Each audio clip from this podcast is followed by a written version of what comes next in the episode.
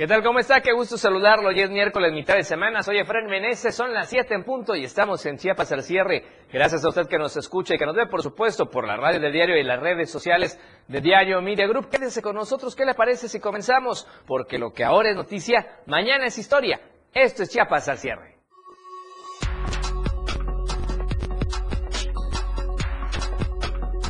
Desplazados piden ser reubicados. En panorama nacional, Migrantes protestan suturándose los labios. En panorama internacional, Xi Jinping se reúne con Zelensky y cree necesario diálogo y negociación para encontrar la paz. La tendencia de día en Chiapas al cierre, atención a desplazados y a nivel nacional, la música y los deportes ocupan los primeros lugares esta noche. Esto y más este miércoles en Chiapas al cierre.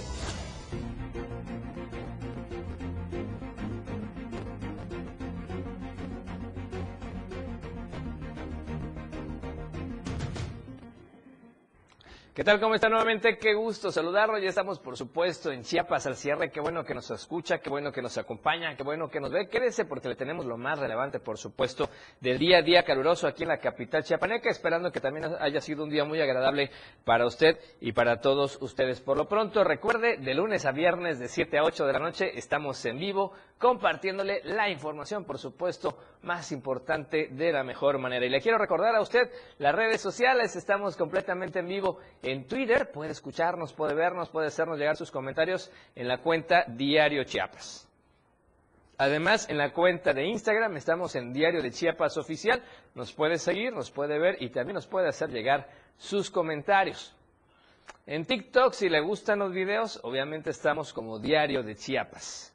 Y no podía faltar contigo a todos lados la radio del diario 97.7 de frecuencia modulada. Qué bueno que nos sintoniza, qué bueno que nos escucha en cualquier parte de la capital chapaneca y de toda la zona metropolitana. Recuerde que en Facebook estamos en Diario TV Multimedia. Ya puede hacernos llegar sus saludos, sus comentarios y además el hashtag el día de hoy para que hagamos tendencia juntos es atención a desplazados. Este tema que sigue siendo también una noticia todos los días acá en el estado por tantos casos que hay. De eso estaremos platicando más, más adelante. Por lo pronto, gracias por estarnos escuchando. Esperamos sus comentarios en vivo. ¿Y qué le parece si comenzamos con la editorial del día de hoy? Editorial de Diario de Chiapas. En la reciente grabación donde se escucha a la diputada federal por Chiapas, Patricia Armendaris, maltratar a indígenas lacandones, salió su verdadero yo. En un audio filtrado a los medios y en redes sociales, se escucha a una legisladora fuera de sus casillas, reclamándole al líder lacandón, Chanquim Colocho. Armendaris aduce que es de mecha corta y por ello su reacción agresiva, que está consciente, debe atender porque es una constante en su vida. Si es así, de temperamento, de mírame y no me tientes, no queremos imaginar en qué estado mental se encuentra su equipo de trabajo que tiene que aguantarle sus majaderías. Qué bueno que la legisladora escupió que los ha ayudado en un proyecto que al parecer es la puesta en marcha de un hotel, con el pago de 15 mil pesos mensuales para el trabajo del abogado que se encarga de arreglar la papelería correspondiente. Pero esto no le da derecho a restregarles en la cara que se está extralimitando en su ayuda. Además, el dinero no lo saca de su bolsa, sino de las prerrogativas que le brinda la Cámara de Diputados para poder sufragar los gastos legislativos propios de su encomienda, así que de gratis no lo hace. Si se trata de mentadas, mejor que renuncie a su curul y que se dedique de lleno a sus negocios, pues bien parece que el gusto por gritar y azotar el escritorio le da resultados. Ojalá esa mecha corta que dice padecer se refleje en la forma de defender a los chiapanecos, no de atacarlos. No queremos ni imaginar qué se sería de las clases más desprotegidas si llegase a ocupar la gubernatura, aspiración que ha dicho buscará para 2024. Ahí sí cabría lo que en el argot popular se dice, que Dios los agarre confesados. Y vaya que le haya oído a la chapaneca, la diputada federal, obviamente la ex Shark Tank, con estos comentarios que realmente, si usted escucha la conversación, si usted escucha esta, este audio, es impresionante cómo ella se refiere. Entendemos que está molesta, pero sí, obviamente, esas expresiones sí están, creo que, fuera de lugar y la han balconeado muy feo. Por lo pronto, vamos a la información, nos enlazamos a la zona de los Altos, ahí está nuestra compañera Yanet Hernández, amiga y corresponsal, porque trae dos temas importantes el día de hoy. Primero, resulta que hubo una persona, un presunto ladrón, que fue detenido y fue amarrado y exhibido en una zona conocida como Merposur. Yanet, buenas noches, ¿cómo estás? Adelante, te escuchamos. Hola, Efraín, muy buenas noches. Te saludo de San Cristóbal para informarles que una persona del sexo masculino de aproximadamente 30 años fue detenido en el Mercado Popular del Sur, el Merposú, en esta ciudad, acusado de robo la noche del martes. El sujeto fue detenido en el interior de la central de Abastos al ser sorprendido sustrayendo mercancías en uno de los locales por los veladores que se encontraban haciendo rondines. Estos avisaron a los locatarios, quienes de inmediato se unieron y detuvieron a esta persona Luego lo amarraron y lo exhibieron dentro del mercado y en la madrugada del día de hoy fue entregado a la policía municipal. Los locatarios hicieron un llamado a quienes hayan sido víctimas de robo por esta persona a que, denuncien para que pueda ser castigado conforme a la ley y no lo dejen en libertad, ya que han sido muy constantes estos robos dentro del mercado, Efraín. Bueno, pues ahí está lo que se exponen estos personajes que hacen de las suyas allá en esta zona. Oye, y en otro tema, Janet, se llama por ahí eh, a cuestión de oración, ayuno por la paz en la zona de los Altos, por favor. Así es, ante la ola de violencia que se está registrando en el mundo, en México, Chiapas y en esta ciudad de San Cristóbal, los feligreses de la parroquia de la Virgen de Guadalupe llevarán a cabo una jornada de ayuno oración y lucha para pedir al Todopoderoso paz en la tierra. Marcelo Pérez Pérez, párroco de la Iglesia, invitó a los católicos y no católicos a unirse a la jornada de ayuno para este jueves 27 de abril para buscar la paz en la ciudad. Indicó que en el caso de los feligreses católicos, el ayuno y oración se llevará a cabo en la parroquia de Guadalupe a partir de las 7.30 de la mañana y va a concluir al este mismo día a las 6 de la tarde mientras que los que sean de otra religión, pues ellos buscarán sus horarios y a quienes deseen hacerlo desde sus, desde sus hogares, también lo pueden hacer. La finalidad es que juntos se pueda pedir por la paz eh, que tanto ha azotado en esta ciudad de San Cristóbal. Hasta aquí mi reporte. Muy buenas noches. Gracias, Janet. Un abrazo, por supuesto, importante información. Un abrazo, buenas noches, quedamos pendientes. Buenas noches. Gracias a Janet Hernández, nuestra corresponsal. Y vamos a más información. Entramos con el tema que le decíamos de desplazados. Esperamos sus comentarios, el hashtag atención a desplazados. Y obviamente esta situación sigue bastante complicada. Varios de ellos piden ser ubicados. Vamos a ver de qué zona.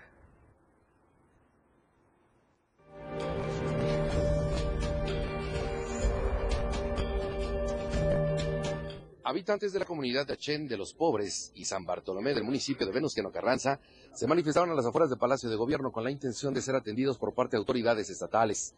Y es que afirman que desde el 2020 fueron desterrados de sus propiedades y de sus terrenos, situación que se prometió iba a ser atendida. Sin embargo, hasta el momento no han sido ni atendidos ni recibidos, por lo que exigieron a las autoridades correspondientes actuar en consecuencia ya que son más de 74 familias las afectadas. No nos han atendido. La petición es de que del año pasado a esta fecha precisamente estuvimos aquí plantados y tuvimos algunos acuerdos con los de gobernación de que nos iban a, dar viviendas, que se iban a construir las viviendas, que Hacienda iba a ver el recurso. De esta manera señalan que continuarán con estas manifestaciones pacíficas con la intención de ser atendidos por parte de las autoridades correspondientes y con esto se tenga por supuesto atención a más de 300 personas desplazadas de Venustiano Carranza.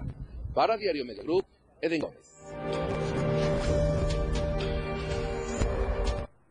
Y vamos ahora al reporte que nos trae nuestro compañero Ainer González. Él nos habla de una nómina millonaria al mes. Vamos a ver de quién se trata.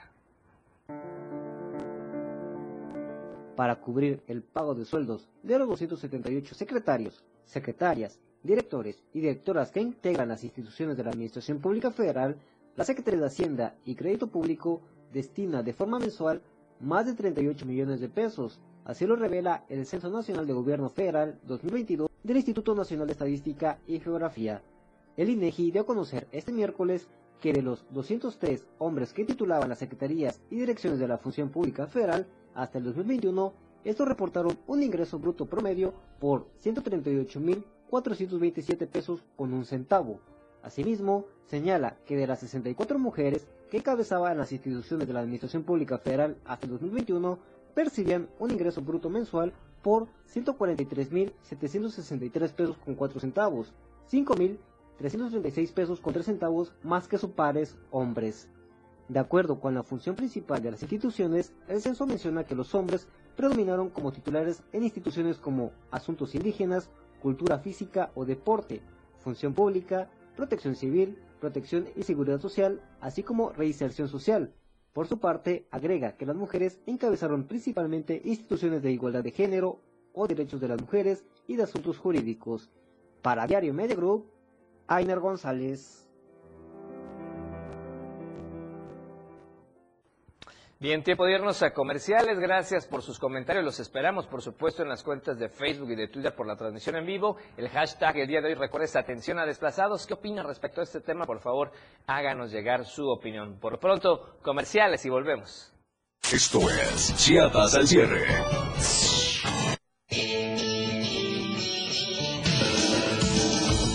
El estilo de música a tu medida. La radio del diario 97.7 FM. Las 7 con 11 minutos. Porque estamos en todos lados. La radio del diario 97.7 FM. Ahora ya se escucha en Alexa. Desde tu dispositivo Alexa. Es muy fácil. Descarga el skill de Alexa, la radio del diario de la tienda de Amazon Alexa. 1. Abre la aplicación de Amazon Alexa en tu dispositivo. 2. Dale clic en el menú principal. 3. Selecciona skill y juegos. 4. Busca la radio del diario. 5. Dale instalar y listo. ¿Es que fácil y rápido? Ahora solo dale instrucción con tu voz. Alexa, pon la radio del diario. Poniendo la radio del diario 97.7 FM contigo a todos lados. La radio del diario 97.7 FM. Contigo a todos lados. Explorando a diario, conociendo Chiapas. Puerto Arista, situado a 23 kilómetros de Tonalá, en Chiapas, se encuentra Puerto Arista. Este puerto cuenta con una playa de casi 34 kilómetros de longitud que se caracteriza por su suave arena gris. Las playas de Chiapas son de arena, sin bahías ni calas. La única característica a lo largo de todo el litoral es la estrecha franja de arena que separa el mar de los esteros de agua salobre que se encuentran entre este y tierra firme. Para mucha gente, estar en el puerto puede ser suficiente, pero los alrededores pueden ser interesantes para visitar y disfrutar. Por ejemplo, el pueblo Cabeza de Toro, cerca de la Laguna de la Joya. En estos alrededores también se encuentra el Cerro Bernal y la Boca del Cielo, situada en una boca que conecta la laguna con el mar. La abundancia de agua en esta zona forma un paisaje de bosques flotantes, sostenidos por el enorme tejido de raíces y ramas de los manglares y otros arbustos, el primero de los cuales alcanza una altura de 25 metros. Puerto Arista es el campo más importante de Chiapas para la conservación y reproducción de la tortuga marina. Estas playas son los centros de anidación para proteger a las tortugas y a sus crías. Disfruta Puerto Arista, disfruta Chiapas. Explorando a diario, conociendo Chiapas, muchas rutas por descubrir. La radio del diario 97.7 FM, contigo a todos lados. Hola amiguitos, se habla el payaso de Lancín y te quiero invitar para ese sábado 29 de abril aquí en la red del diario 97.7 a que escuches Para Peques, un espacio creado para ti. Y junto conmigo, el payaso Lancín, te haremos pasar una hora de diversión. Recuerda, sábado 29 de abril. Niñas y niñas, escúchenos este sábado 29 de abril en punto de las 11 de la mañana por el 97.7 FM. Contigo a todos lados. Evolución sin límites. Contacto directo. 961-61-228-60. Contigo a todos lados. Contigo a todos lados. 97.7 FM. Las noticias llegan ahora en Chiapas al cierre.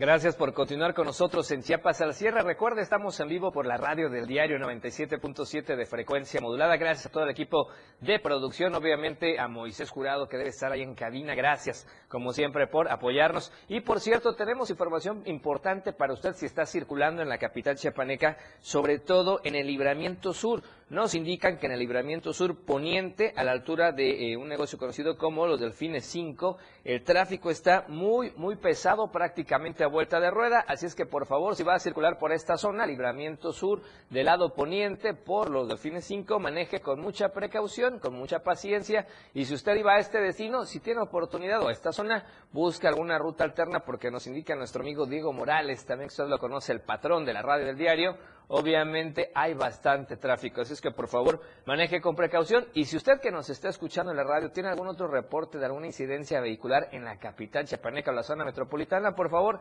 repórtenoslo a los, a los teléfonos de la radio del diario y por supuesto también de Diario Mire Group o incluso si está con alguien al lado en su Facebook, en el celular, por favor también háganos llegar los comentarios. Por lo pronto vamos hasta la perla del Soconusco, ya está lista Valeria Córdoba y Hola Tapachula. Hola Tapachula. Hola Tapachula. Hola Tapachula. Hola Tapachula. Gracias por la paciencia Valeria, vamos contigo, adelante. Muy buenas noches, ya es miércoles mitad de semana y es hora de informarnos de lo más relevante del Soconusco. Después del lamentable deceso del migrante hondureño la tarde de este martes, el Via Crucis migrante ha decidido seguir su camino y por lo cual desde muy tempranas horas del día de hoy partieron desde el municipio de Huixla con rumbo a Villa Comatitlán, en donde se encuentran actualmente y han decidido pernoctar en el parque central de ese municipio. Algunos grupos pequeños de 15 o 20 personas decidieron adelantarse y seguir su camino, por lo cual ya han llegado al municipio de Escuintla. Sin embargo, aún la caravana de más de 3.000 personas se encuentra en Villa Comatitlán. Todavía no hay respuesta de las autoridades federales respecto a las peticiones de los migrantes de obtener permisos que les permitan continuar por territorio mexicano de manera legal, así como también de transporte seguro, ya que argumentan las grandes oleadas de calor han azotado a los migrantes que continúan caminando por la carretera costera de Chiapas. Por supuesto que estaremos muy pendientes de lo que se genere respecto a este tema y el día de mañana seguiremos informando. En otras noticias, debido al arribo de turistas guatemaltecos aquí al Soconusco, el sector restaurantero se ha visto beneficiado hasta en un 80% han incrementado sus ventas. Mi compañero Rafael Lechuga tiene todos los detalles de esta información.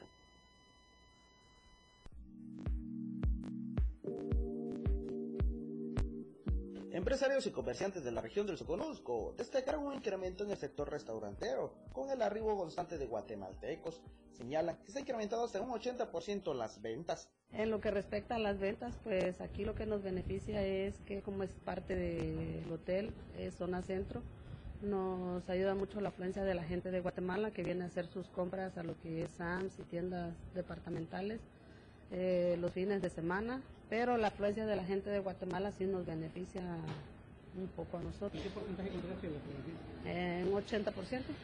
Mencionaron que debido a los altos costos de productos e ingredientes para preparar los alimentos, se han tenido que hacer ajustes en los precios de los menús. Sin embargo, señalan que a pesar de eso, se han mantenido precios accesibles, por lo que el flujo de guatemaltecos a los restaurantes ha sido constante.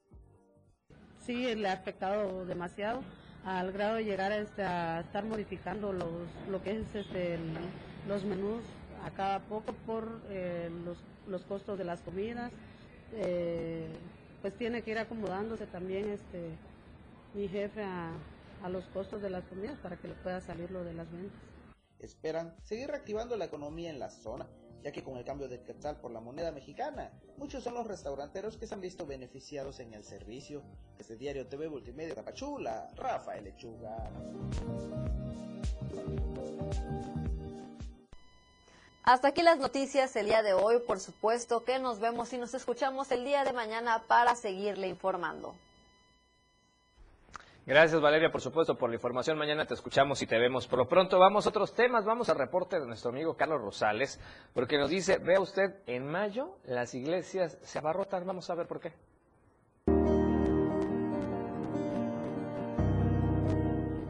En la ciudad de Tusta Gutiérrez, las iglesias se han vuelto un punto de turismo fuerte, ya que durante el mes de mayo normalmente se abarrotan de turistas por ser una temporada caracterizada de tantos puentes vacacionales, informó Eli Ballina Zurbina, rector de la Catedral Metropolitana de la Arquidiócesis de San Marcos de Tusta Gutiérrez. Gracias a Dios ya la gente está volviendo, está retomando sus actividades también eh, religiosas y hemos observado cómo cada vez va aumentando el número de turistas que vienen, porque como está en el centro de la ciudad y la catedral pues es emblemática, vienen bastantes turistas a conocer, tanto el interior como las torres, los eh, apóstoles que salen cada hora, la música, etcétera, la esplanada. Sí, sí vemos que la afluencia de turistas va aumentando cada vez más. Esperemos que, que continúe. Al respecto, el padre Eli Ballina Zurbina comentó que las iglesias del centro son las más beneficiadas por el turismo. Por supuesto que sí. La gente que viene a Tuxtla y visita la ciudad, como referencia, pues el centro, ¿verdad? Y parte del centro, la catedral, pues es un edificio religioso muy importante y antiguo. No tengo el dato preciso, pero yo creo que las parroquias del centro son las más beneficiadas en ese aspecto. Eli Ballinas recalcó que las iglesias más visitadas son la Catedral de San Marcos, Santo Domingo de Guzmán, el Calvario y la Iglesia de San Roque. Para Diario Media Group, Carlos Rosales.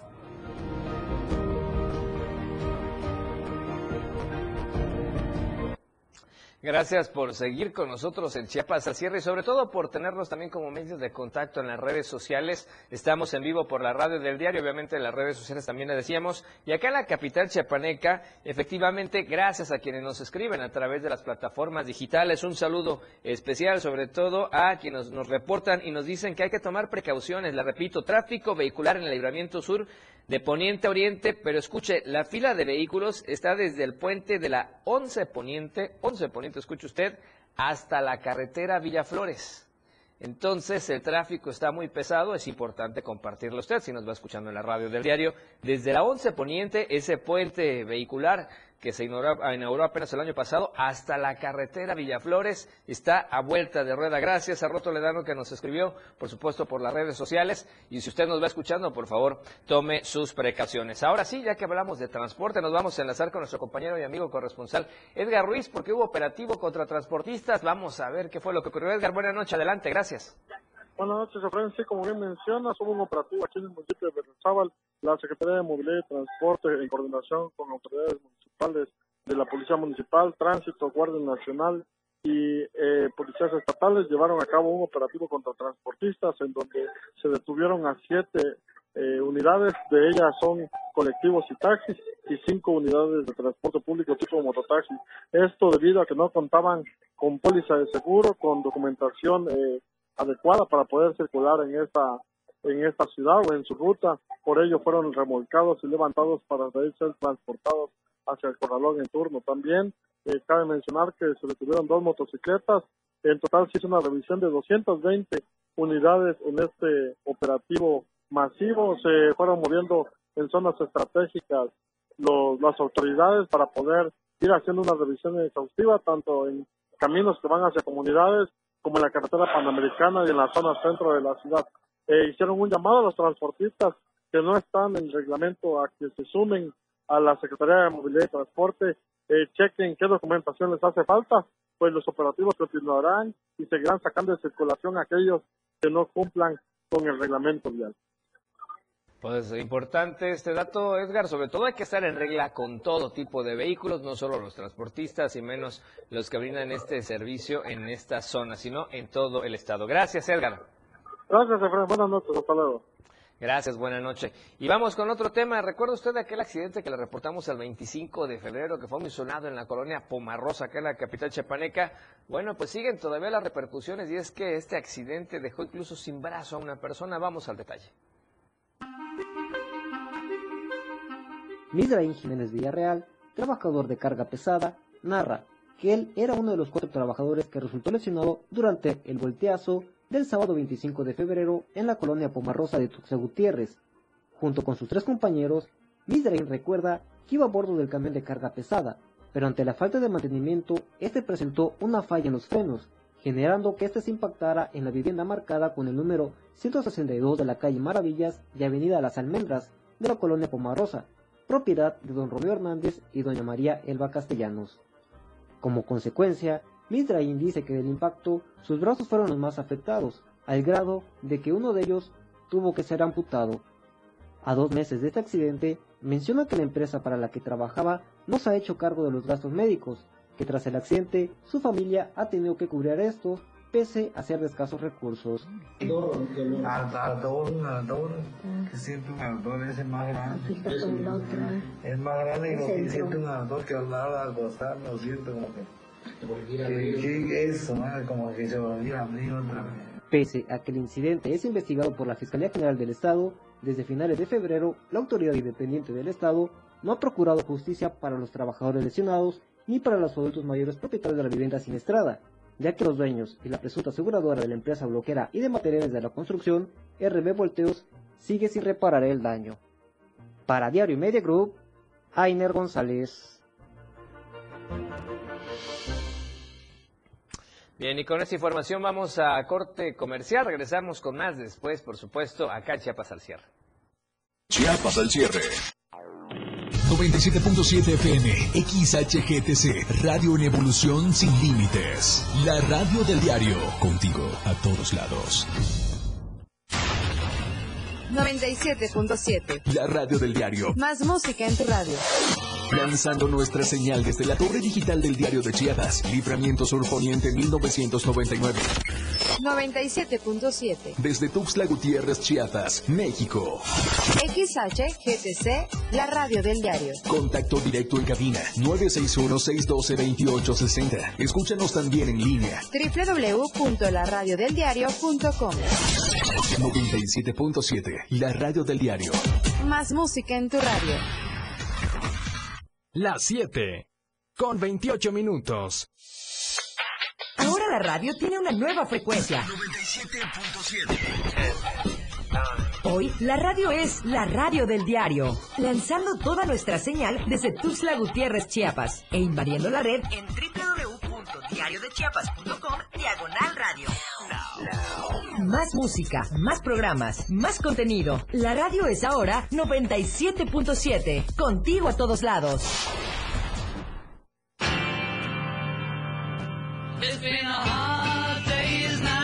Hay muchos cantantes y grupos de rock que son especiales.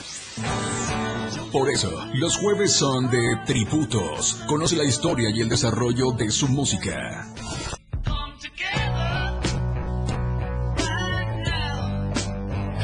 Los jueves en Rock Show son de tributo. Conoce la historia de tus cantantes favoritos en la radio del diario. Homenajeamos a los más grandes exponentes del rock. Tributos solo en Rock Show 977 FM. Ahora las noches de lunes a jueves se disfrutan más en compañía de Moisés Jurado. Disfruta de la mejor música de ayer, hoy y siempre, en punto de las 9 de la noche en Las Inolvidables de la Radio del Diario, contigo a todos lados.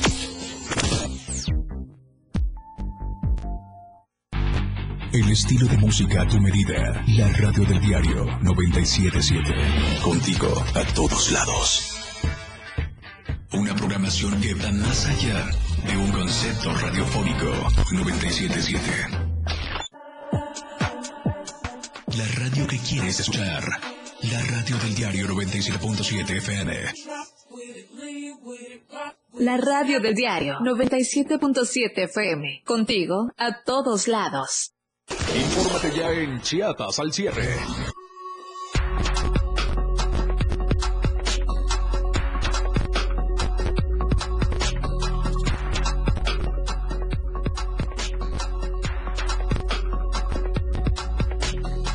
La radio del diario 977.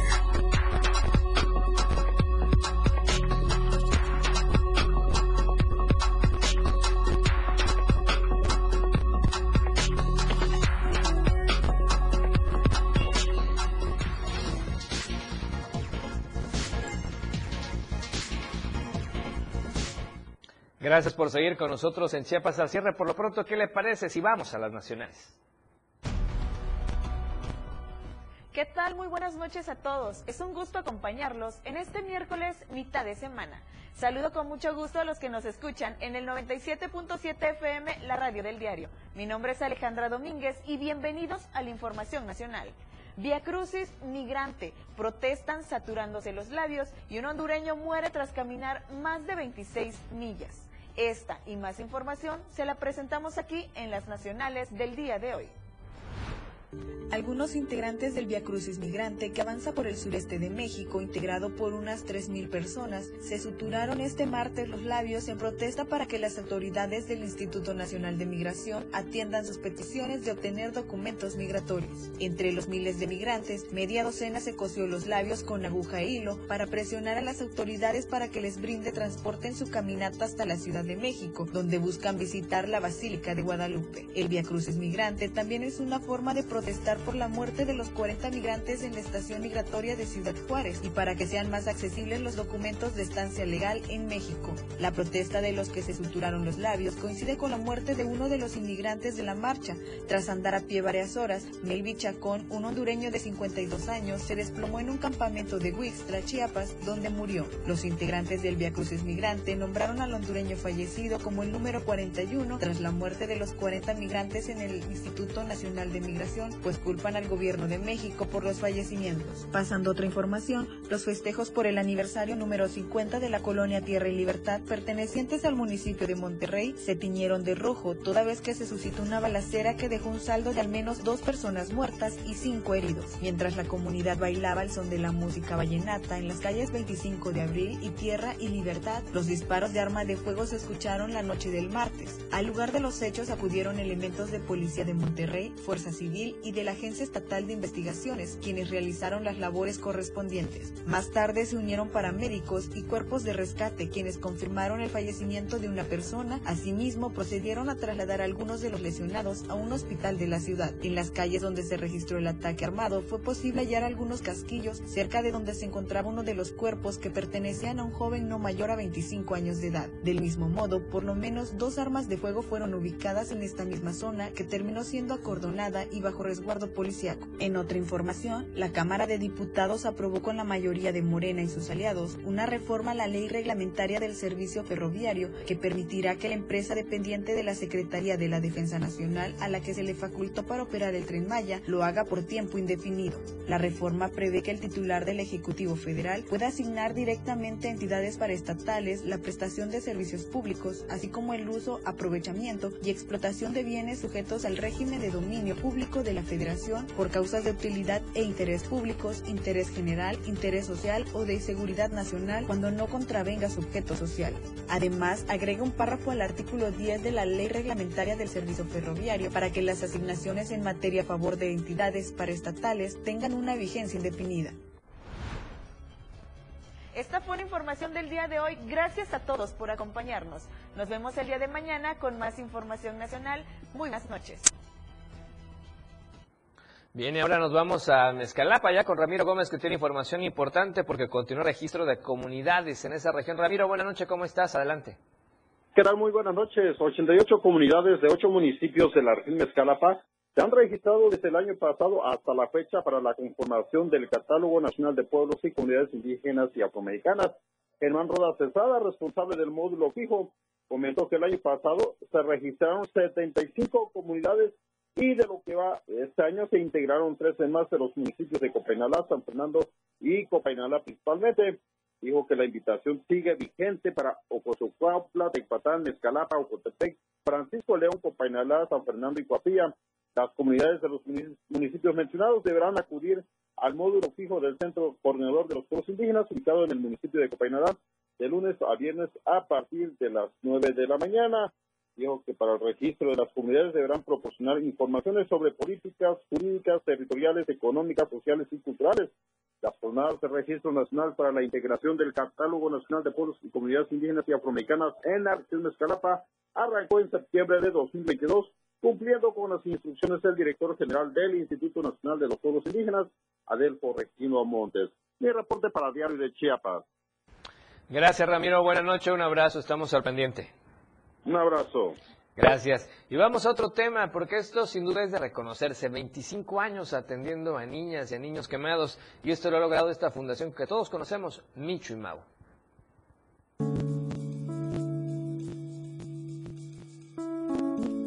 Pasado un cuarto de siglo desde la conformación de la Fundación Micho y Mau en nuestro país, auxiliando a pequeños que por desgracia han sido víctimas de incidentes mayoritariamente en casa y que han tenido que ser intervenidos para evitar que perdieran la vida. En estos 25 años, la Fundación ha realizado más de 10.000 traslados a nosocomios nacionales y extranjeros para que los niños puedan ser atendidos y recuperar paulatinamente su vida. Hoy, Fundación Micho y Mao para Niños Quemados está cumpliendo 25 años. 25 años en las que más de 2.000 vidas han sido salvadas mediante traslados a unidades especializadas en México y en el extranjero.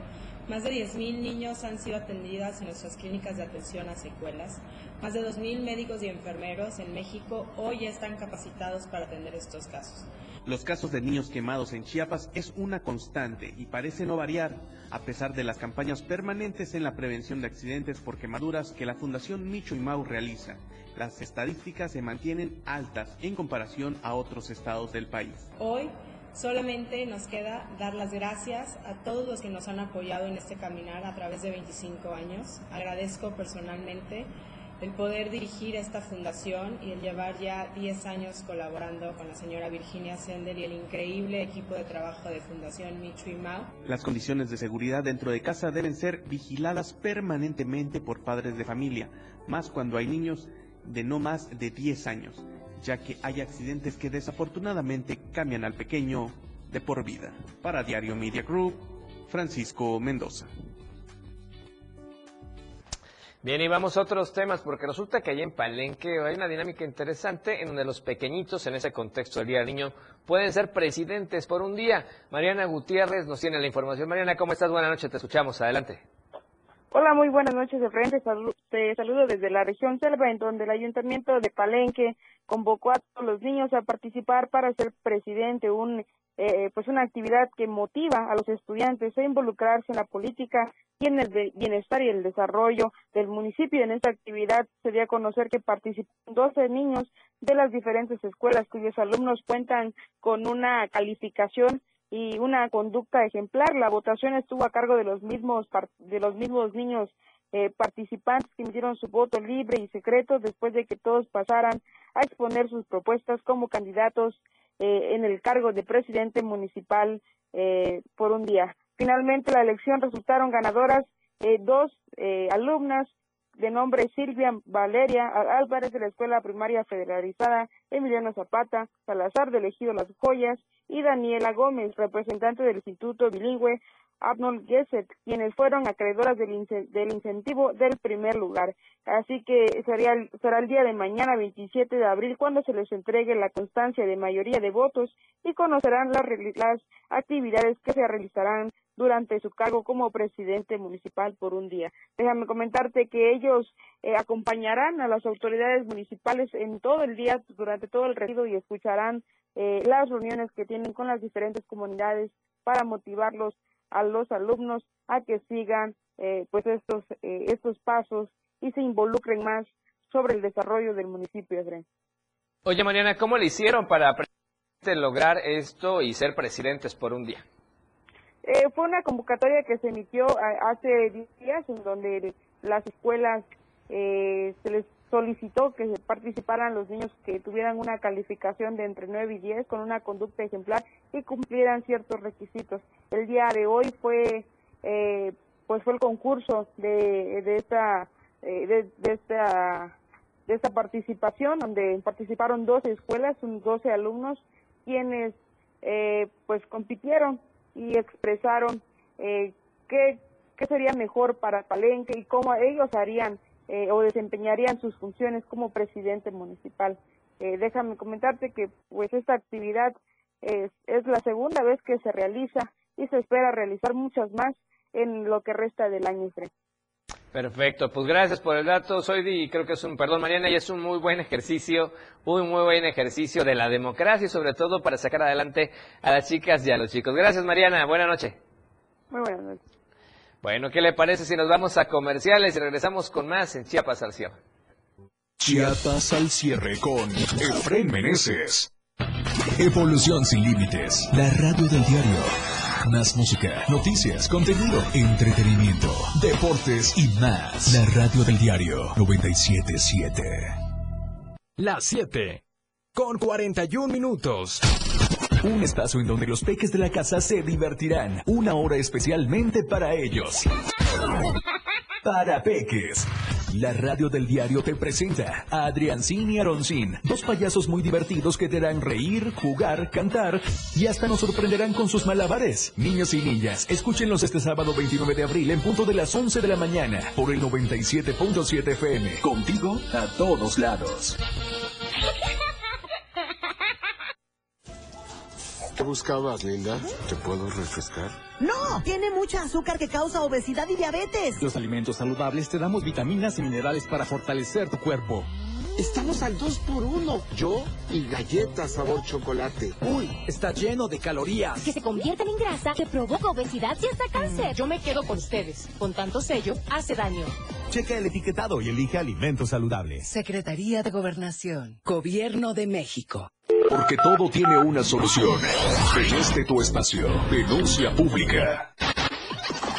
Te invito a sintonizar Denuncia Pública los lunes, miércoles y viernes a las 10 de la mañana a través de la radio del diario 97.7 FM. Soy Felipe Alavilla, la voz del pueblo. Recuerden que denunciar es un derecho y una obligación. Escúchalo en el 97.7 FM, la radio del diario. Denuncia pública con Felipe Alamilla, la voz del pueblo. La voz del pueblo. No se deje y denuncie. El juego aún no termina, la competencia es a cada momento más intensa. La remontada, un espacio para los deportes. Escucha a Jorge Mazariegos y Eduardo Solís de lunes a viernes de 12 a 1 de la tarde. La remontada. Nada se queda igual. La jugada continúa. El resultado del juego hasta el final. La remontada. Por esta frecuencia. El 97.7 FM. La radio del diario. La radio del diario 97.7 FM. Contigo a todos lados. 97.7 FM. Entérate de lo que acontece a diario en Chiapas al cierre.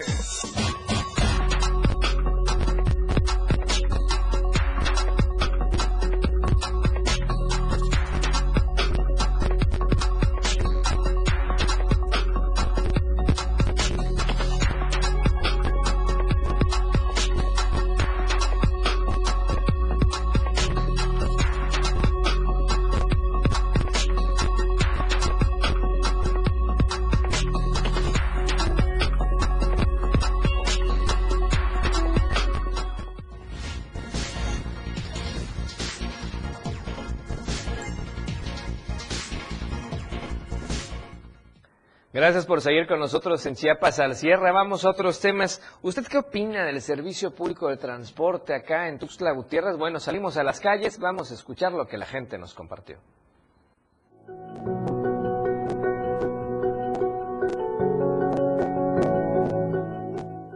Pese a que en Tuxtla Gutiérrez eh, más del 80% de la población se desplaza a través del servicio de transporte colectivo, el transporte público y también en la modalidad de taxi, sigue siendo este uno de los puntos de los que más se quejan los usuarios, sobre todo en cuanto a la seguridad, el trato de algunos conductores y la forma en que conducen. Veamos.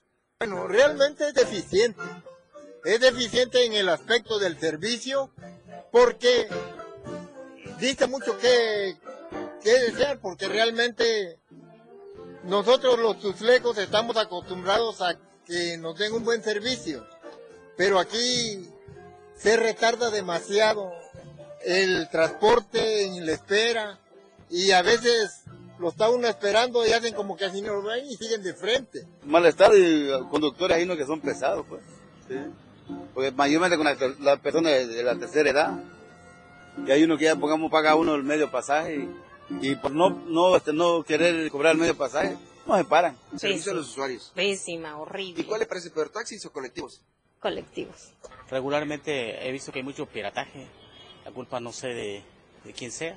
Muchos concesionarios se quejan de eso. Debe ser realmente la gente que anda en el volante quien, quien ocupa en esas concesiones, ¿no? Que hay personas que se hacen de 10, 15, 20 concesiones y no es... No manejan. No es, no es, este, no es bueno, ¿no? Pues, no, que, pues he visto que, que van como volando los, los, las combi, ¿no? Y pues es un, es un riesgo porque somos seres humanos quien, quienes llevan ahí y pues yo consideraría de que se debe moderar la velocidad. La verdad, mira amigo, está bastante peligroso porque los choferes no tienen conciencia. Y también creo que los que le piden la cuenta, ¿no? Que son los dueños, porque me ha tocado bajar dos, tres cuadras antes porque vienen a una velocidad tremenda y pues ya es peligroso. Y los taxistas pues ya no se confía porque ya ve que se, se ha escuchado tantas cosas en las redes sociales, incluso a nosotros nos ha pasado que nos ha tocado con este taxistas que nos cobran una cantidad y se baja uno del taxi, pues ya se van con el dinero, ya no te dan el cambio. Entonces es bastante complicado la vida de un de una persona como nosotros que andamos este, en busca de un servicio público. Los usuarios opinan y coinciden. Hay que mejorar la capacitación de los operadores de estas unidades para evitar los percances. También que tengan un mantenimiento regular. He ahí el llamado y el gran pendiente de la Secretaría de Movilidad y Transportes para esta ciudad. Para Diario Media Group, Marco Antonio Alvarado.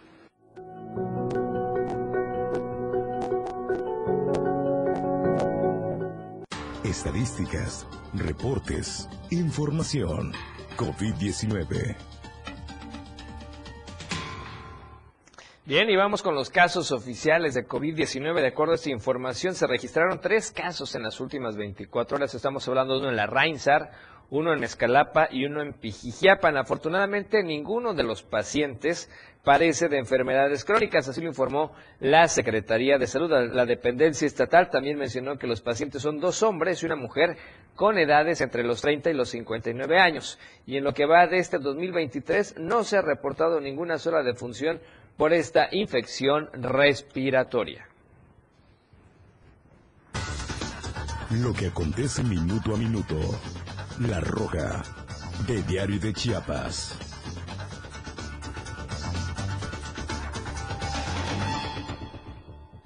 Bueno, y por razones desconocidas de usted, una persona fue ultimada a machetazos la tarde de hoy, miércoles, allá en Cintalapa.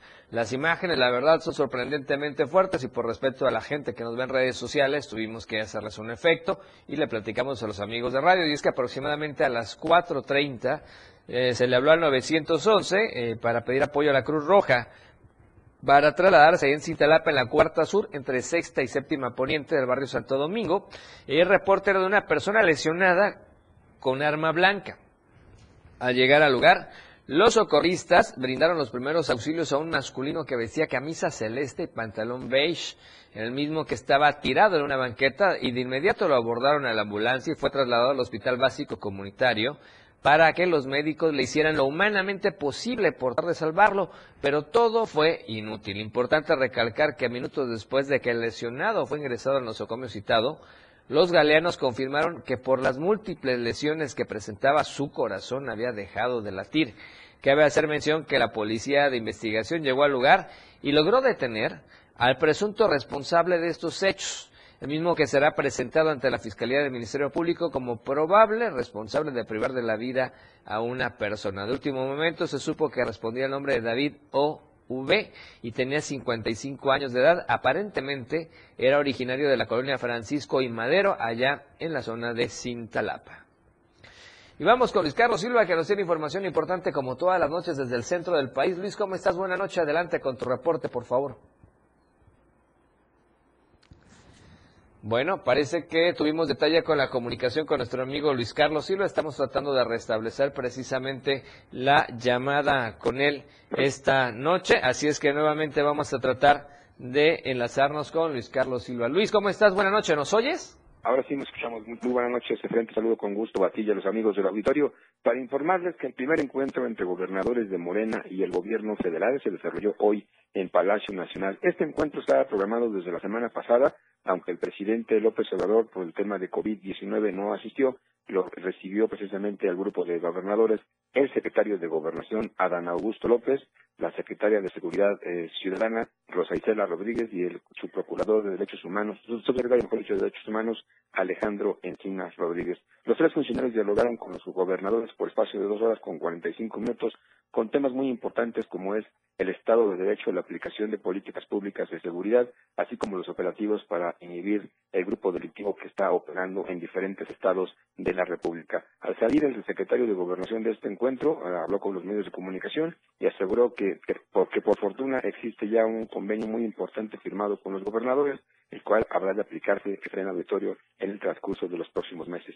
También propuso una serie de medidas para que en cada una de las entidades que presenta el mayor número de rezagos y sobre todo las acciones policíacas y preventivas se aplique de una manera efectiva. Cabe destacar, Efraín, que desde hace algunos días el gobierno federal pactó este encuentro, aunque el presidente no se presentó, les instruyó a los secretarios de ramo a que trabajen a marchas forzadas para cumplir los objetivos de inhibir a la delincuencia organizada y aplicar políticas públicas de cero tolerancia en diferentes entidades. Finalmente, el subsecretario de Derechos Humanos, Alejandro Encinas, les propuso una serie de medidas que van desde apoyo a, en logística para evitar pues, que se transgredan los derechos humanos y les ha solicitado compromiso para que todos los gobernadores morenistas sigan operando. Finalmente, te informo que a pesar de estas circunstancias reapareció el presidente de López Obrador con buen, con buen semblante, buen ánimo y en un video que dura, que dura aproximadamente 18 minutos reconoce en poco, en poco tiempo volverá a la escena pública y que está un poco mejor de salud luego de este cuadro de, COVID que enfrentó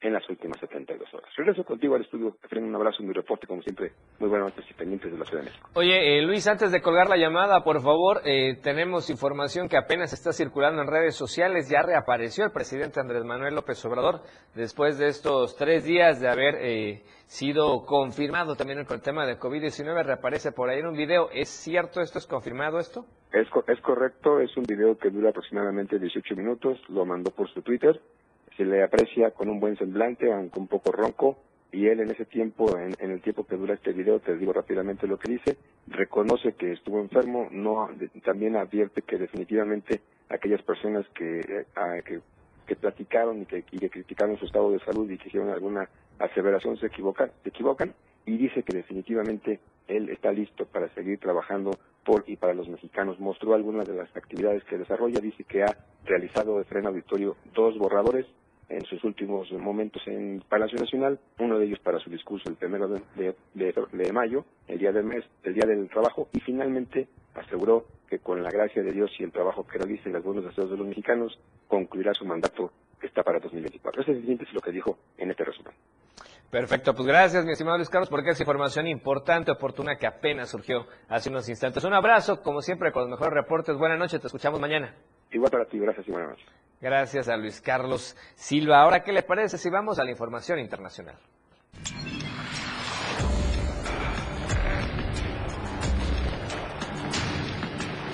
Internacional.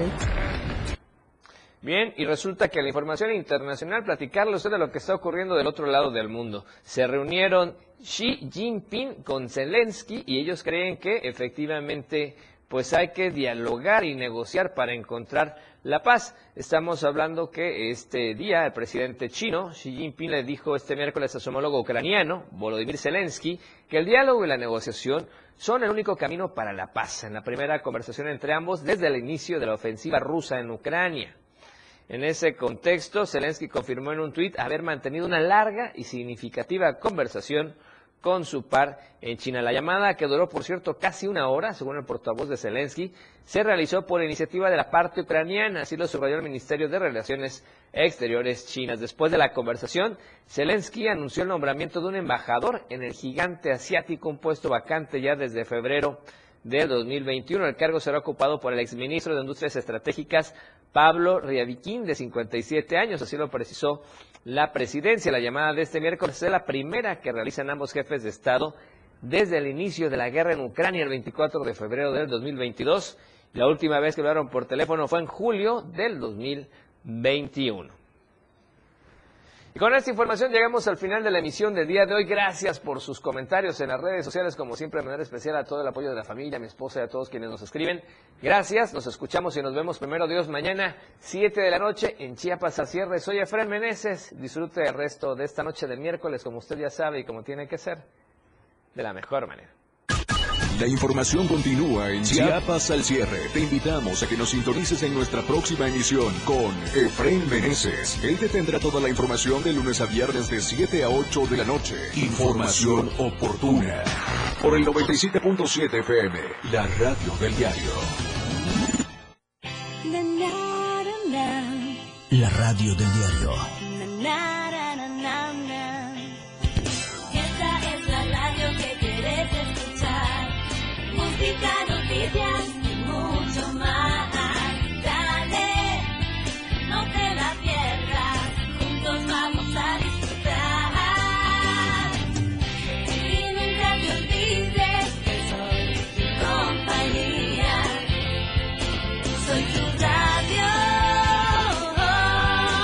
La radio del diario 97.7.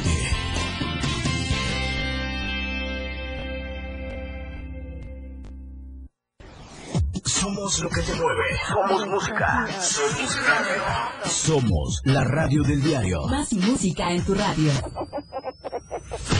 97.7. La radio del diario. WhatsApp 961-612-2860. Donde quiera que te encuentres, comunícate con nosotros. La radio del diario 97.7. Más música en tu radio. Toda la fuerza de la radio está aquí. La radio del diario 97.7 FM. Contigo, a todos lados. Evolución sin límites. Nosotros no ponemos música, nosotros tocamos la música que quieres escuchar. Tenemos para ti una programación con alto contenido las 24 horas del día. 97.7 FM. Contigo, a todos lados. Transformando ideas. Editorial de la radio del diario. Bien dice el dicho que una imagen vale más que mil palabras. La foto que difundió en las redes sociales el presidente municipal de Yajalón, en la que posa junto a Uriel Estrada Martínez, es un himno al descaro, porque cuanto más se ha señalado la complicidad que existe entre ambos en el presunto encubrimiento de multimillonarios desvíos de recursos públicos, Juan Manuel Utrilla Constantino sale con esta fotografía en la que se ufana de su compadrazgo con el auditor superior. En menos palabras, esta imagen es una burla a la sociedad. Con ella, Utrilla Constantino le dice a la gente, mírenme, estoy con mi compadre el auditor superior y soy intocable. No importa lo que digan de mí, no importa que me acusen de enriquecimiento ilícito, porque no me pasará nada. Y es cierto, a pesar de que la Auditoría Superior del Estado documentó que Utrilla Constantino presenta irregularidades en la cuenta pública de 2019,